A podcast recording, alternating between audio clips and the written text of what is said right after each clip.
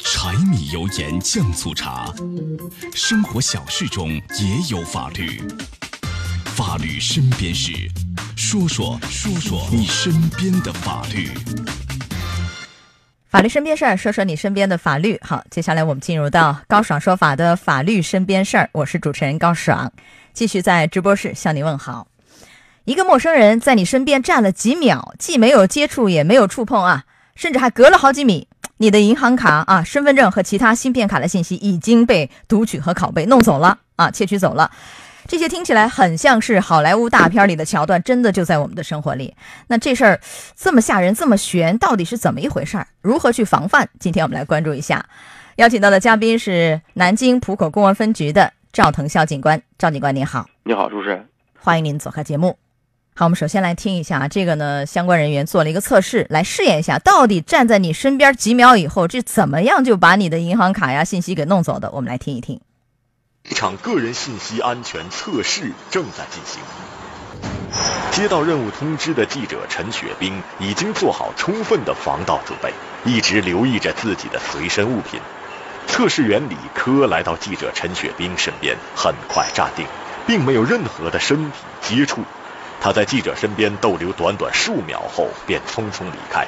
银行卡信息盗取已经成功，短短几秒钟，数米的距离，银行卡、身份证以及其他芯片卡信息都可以被读取拷贝。这些听起来好像是好莱坞大片里的高科技神偷桥段，真的就存在于我们的日常生活中。啊，赵警官，这事儿听到以后很。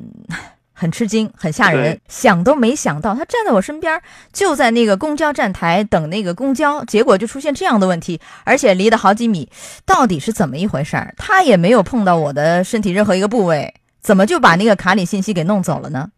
这个是一个最新的这个 NFC 技术，也就叫进场通信技术，它就可以通过在彼此靠近的情况下进行数据交换，然后呢，就是它的这个机器。就能把我们这个包里面的卡或者是一些身份证信息啊，它就能读取走。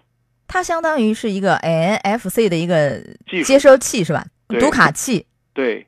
哎，这个我就想好奇，就是它窃取完了以后读走了，读走以后意味着下一步能盗刷吗？就我把你卡那信息。目前还不能，它只能读取到最近的十笔交易以及一些卡号这种就是比较常规的信息，它并没有完全的可以就是实现这个盗取你这个卡内金额的这个功能。那他读取的目的是干嘛呢？目的可能就是想知道一些这个，因为这些东西都属于一种公民的个人隐私啊。对于这些不法分子啊，可能他有利用的价值。那你到了信息以后，卡号什么等等啊，交易的信息能不能复制或克隆一张？这种可能性有吗？目前还还不具备这个技术啊，还没有。对。呃，但是我记得原来我们讲过一种，就是那个有的手机带 NFC 功能的，这个哈，如果你开着去扫扫别人的什么银行卡，也能扫到，似乎有同样的道理，是吧？也是这个，这个我们警方也试验过，这个只要具备这个 NFC 啊技术的这个手机，都可以实现这个，就是在靠近的情况下识别或者读取卡内的信息。所以从手机这个角度，您把那个 NFC 关掉可能会更好一些，更安全一些，对吧？对对。但是从他这个案件里头，我不是手机的问题，也没有什么 NFC，是人家带了一个 NFC 功能的那个读卡器。远程接收器来扫我的信息，那遇到这个事儿，我们怎么样去防范？因为看似好像防不胜防，你怎么知道站在你旁边那个人他就有这样的目的呢？带了这么一个设备呢，是吧？怎么防范？可以用一个这个卡套，这个卡套呢是一种特制的，内含锡纸金属材质的，这样可以屏蔽掉这个信号。一旦卡放在这个套子里面，别的这个读卡器啊就无法读取里面的信息。那这个卡套和一般的卡套有区别吗？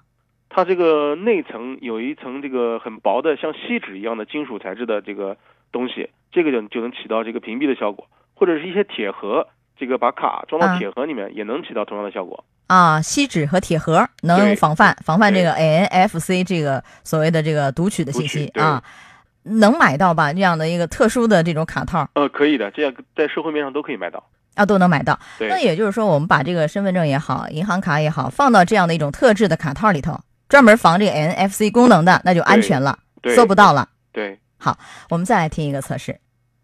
我们来做一个测验：当记者将银行卡放入含有锡成分的卡套内，芯片卡读卡器读取数据失败；当银行卡直接放在芯片卡读卡器上，银行卡信息读取完整。